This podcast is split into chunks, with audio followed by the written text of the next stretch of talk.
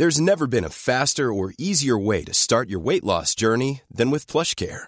PlushCare accepts most insurance plans and gives you online access to board-certified physicians who can prescribe FDA-approved weight loss medications like Wigovi and Zepbound for those who qualify. Take charge of your health and speak with a board-certified physician about a weight loss plan that's right for you. Get started today at plushcare.com slash weight loss. That's plushcare.com slash weight loss. plushcare.com slash.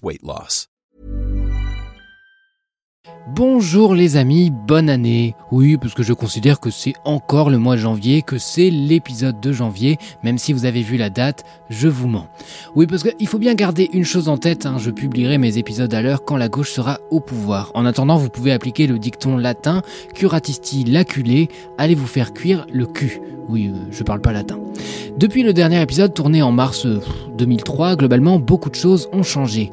Des théâtres ont commencé à déprogrammer des artistes accusés de violences sexuelles. Coucou Philippe Cobert, si tu veux pleurer, n'hésite pas à le faire dans une tribune dégueulasse. On déprogramme parce que la présomption d'innocence que chacun brandit à tour de bras est un terme qui se limite à la justice. Et une programmation, eh ben ce sont des choix. Alors merci mais non merci les mecs de 60 ans qui entretiennent des relations sexuelles avec des enfants. Sinon des artistes commencent à s'emparer de la question des violences policières comme Eva Doumbia dans la pièce Le Yinche qui fait sa quatrième année de tournée. Bon, pendant ce temps-là, on a aussi le théâtre du gymnase qui a voulu accueillir des élus du Rassemblement national avant de rétro-pédaler. Bref, les clivages politiques commencent doucement à fragmenter le paysage théâtral et les masques tombent. Tout ça, ça me donne envie de vous parler de plus de spectacles, de plus de politique et d'être encore plus drôle parce qu'on va encore plus mal. Dramatis saison 2, ça a été la naissance de deux formats en plus des critiques. Donc l'heure du thé avec de grandes questions chaque mois, comme le lien par exemple entre le drame et le théâtre, ou alors euh, la réputation élitiste du Festival d'Avignon. Et puis il y a eu donc ce format conversationnel, la pièce rapportée, où chaque mois une personnalité m'accompagnait au théâtre. Le goal, c'est d'amener Mireille Mathieu à aller voir du Rebecca Chaillon, mais on n'y est pas encore. Pour ce premier épisode de 2024, j'ai envie d'opérer un petit changement. Maintenant, les trois formats, donc Dramatis, l'heure du thé et la pièce rapportée, ils feront partie d'un même épisode mensuel divisé en trois parties. C'est comme trois rubriques en gros d'une même émission, sauf que j'ai ni budget ni employeur. Mais bon, une émission quand même. Hein. Alors d'abord, du coup, il y aura un retour critique sur ce que j'ai vu dans le mois. Ensuite, une grande question. Ce mois-ci, ce sera théâtre et réseaux sociaux, le grand des amours, ou pourquoi les saltimbanques sont des grosses branques sur l'internet? Google, on vous appelle les saltimbanques. Et enfin, la pièce rapportée avec Hugo Spini sur Rothko au théâtre de l'Odéon. Hugo Spini, si vous ne le connaissez pas, courez le suivre dès maintenant sur Insta, euh, Threads, euh, LinkedIn, j'en sais rien, démerdez-vous. Il s'y appelle Wherever Hugo. Je suis Mathis Grosso, je suis journaliste culture et vous écoutez Dramatis, le podcast pour vous réconcilier avec le théâtre ou vous rappeler pourquoi vous n'y allez jamais. C'est parti pour le débrief du mois. Générique.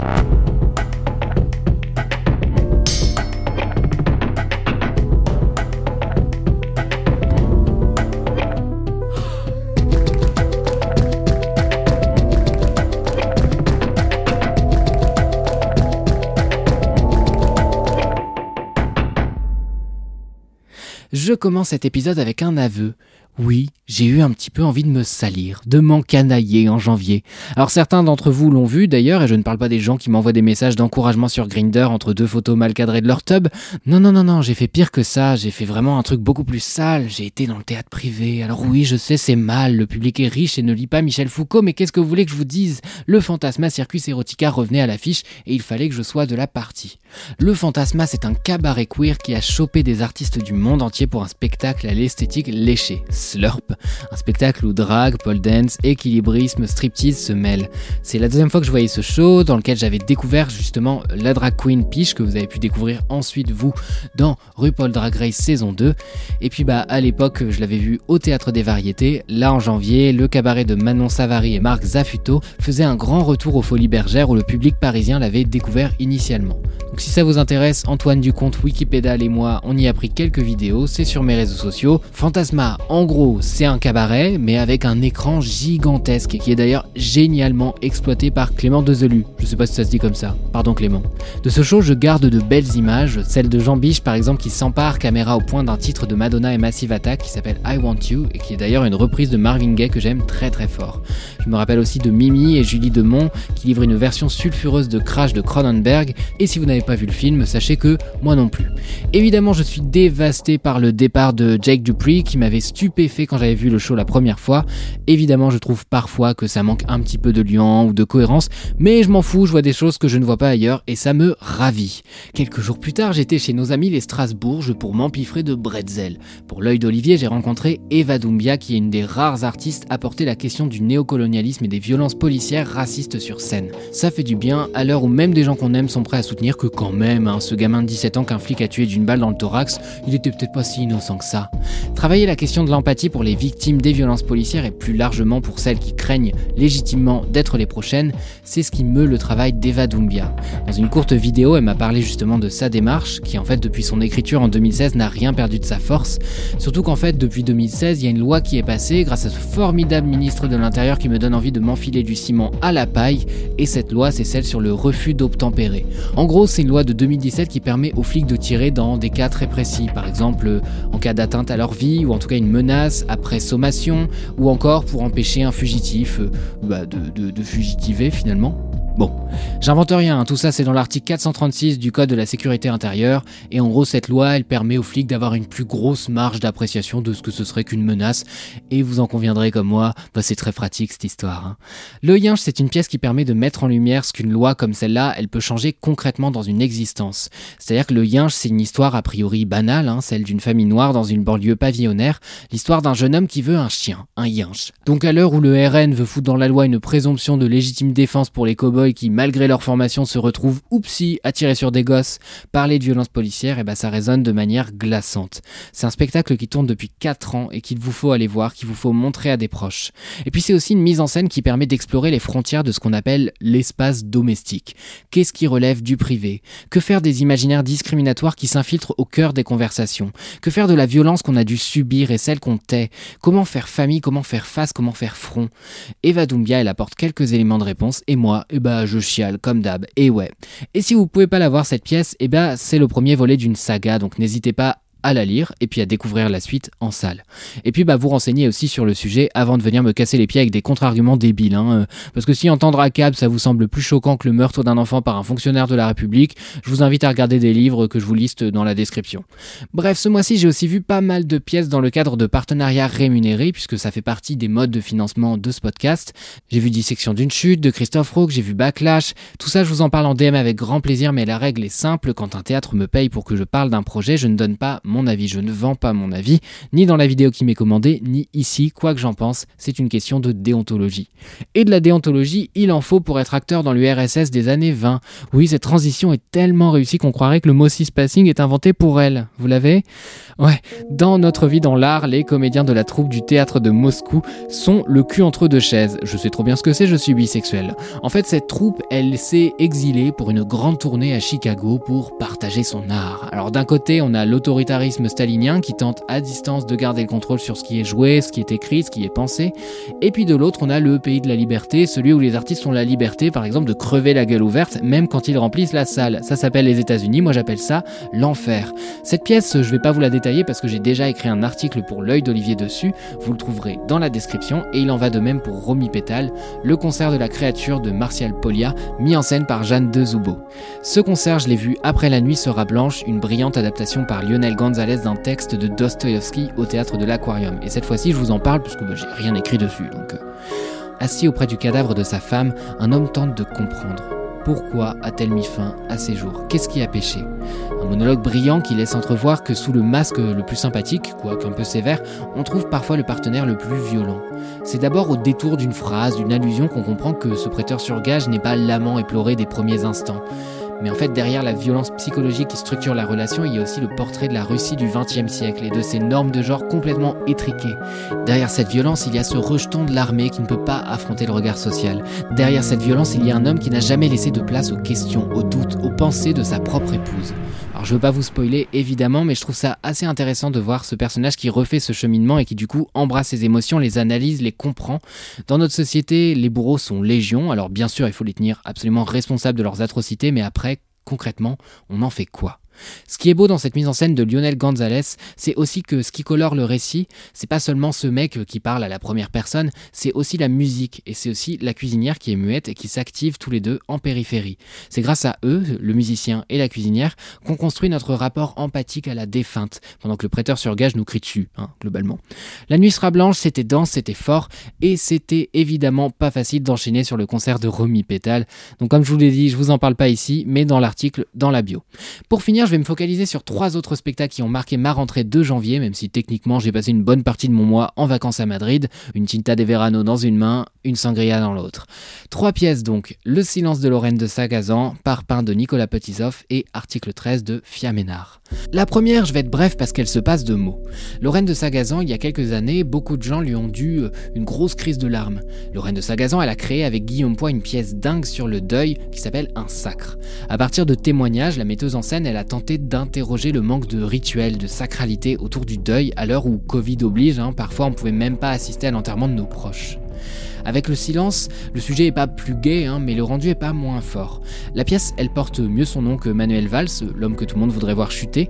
Justement, chute, taisez-vous, écoutez, écoutez et regardez ce qui se joue sous vos yeux, les hésitations, la panique soudaine et généralisée autour de quelque chose qui semble anodin à première vue. En vérité, dans Le silence, le diable se cache dans les détails. C'est une histoire qui s'écrit en creux. C'est une histoire qui s'écrit dans l'ombre de toutes ces petites impasses dans lesquelles s'engagent les personnages. C'est difficile d'en dire plus, mais c'est une pièce très dure, très belle, avec certainement quelques défauts. Moi qui suis une pipelette, par exemple, je suis sorti un petit peu frustré que rien ne soit vraiment dit, mais c'est un parti pris qui est assumé et qui fait sens. Donc bon. On n'imagine pas tout ce qu'on projette sur un spectacle avant qu'il ne commence. On ne réalise pas à quel point notre imaginaire carbure à balle pour remplir tous les trous. Je veux dire, on voit le décor et déjà on essaie de l'interpréter. On voit un personnage rejoindre un autre sur scène et on tente d'établir une relation entre les deux. Le silence, c'est aussi laisser cette porte ouverte, porter la logique de texte à trous à son paroxysme parce que émotionnellement en fait ça provoque des choses très très fortes de laisser l'imaginaire des spectateurs investir une histoire. Ça fait que chacun projette énormément de lui-même dans ce qui lui fait face. C'est peut-être ce que je garde de cette expérience, même si finalement l'effet s'impose, hein, au final, chacun des spectateurs présents en fait est libre de colorer la réalité comme bon lui semble. Comme euh, des journalistes du Figaro finalement. D'ailleurs, transition, ces mêmes journalistes, bah, ils feraient grise devant le bras d'honneur de Fiaménard, alors que se déroule sa longue affiche Loi Asile Immigration, c'est non. Ouais, j'ai déjà parlé de cette loi dans l'épisode dédié à Dispac Dispar de Patricia Alliot, alors je vous invite à aller écouter cet épisode. Et puis au mot des intervenants de Patricia Alliot s'ajoute l'expérience sensible de la liberté que propose donc Fiaménard avec son spectacle surprenant Article 13. L'article 13, c'est celui de la liberté de circulation dans la Déclaration universelle des droits de l'homme. Vous savez, cette déclaration avec laquelle se torchent nos dirigeants. C'est vrai, pourquoi garantir des droits à des gens si c'est pour qu'ils s'en servent? Relou.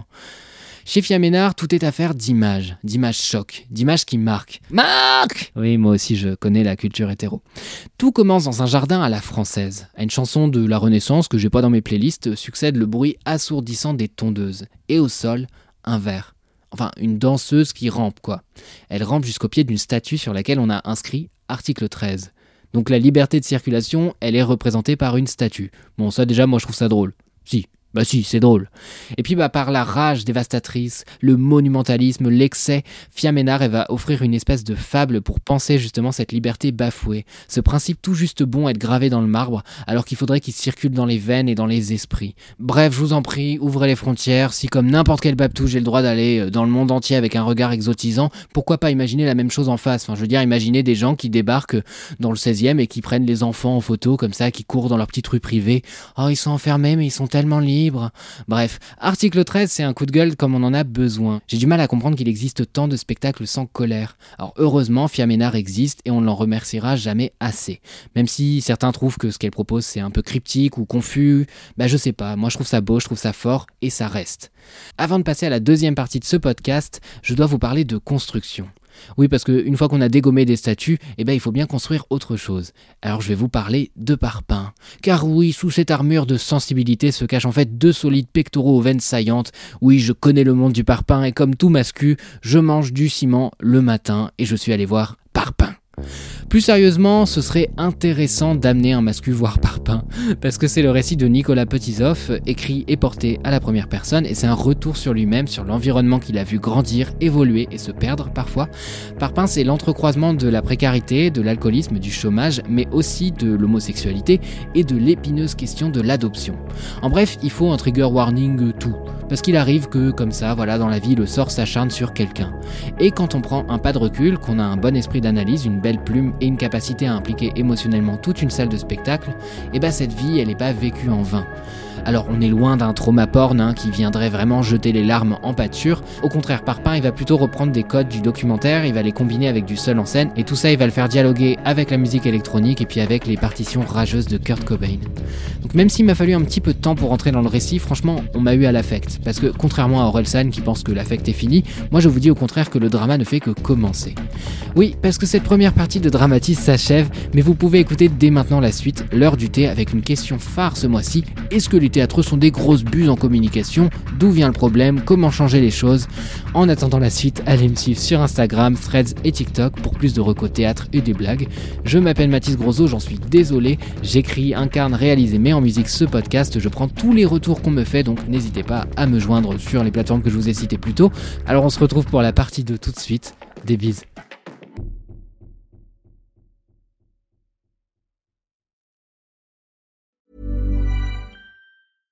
How would you like to look 5 years younger? In a clinical study, people that had volume added with Juvederm Voluma XC in the cheeks perceived themselves as looking 5 years younger at 6 months after treatment. Look younger, feel like you. Add volume for lift and contour in the cheeks with Juvederm Voluma XC. Reverse signs of aging by adding volume to smooth laugh lines with Juvederm Volure XC. For important safety information and to find a licensed specialist, visit juvederm.com. That's J U V E D E R M.com. Not for people with severe allergic reactions, allergies to lidocaine, or the proteins used in Juvederm. Common side effects include injection site redness, swelling, pain, tenderness, firmness, lumps, bumps, bruising, discoloration, or itching. There's a risk of unintentional injection into a blood vessel, which can cause vision abnormalities, blindness, stroke, temporary scabs, or scarring. Talk to a licensed specialist to find out if it's right for you.